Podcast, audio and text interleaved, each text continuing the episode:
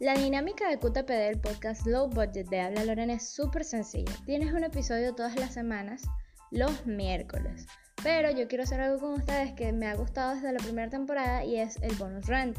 El bonus rant es básicamente lo mismo de un episodio porque puede ser incluso aún más largo, pero hablando sobre algo un poco más específico. Puede ser una película, un libro, una canción, un artista, una pintura, un fenómeno social, una comida, lo que sea, pero con hechos, pelos y señales, muchachos. Entonces, eh, eso puede ser cualquier día de la semana, incluso el miércoles del episodio, menos los domingos, porque yo respeto. Los domingos son el día de Dios, a mí no me gusta que me anden mandando mensajes que hay que mira, que hay para pachana, no, entonces yo no hago podcast ese día.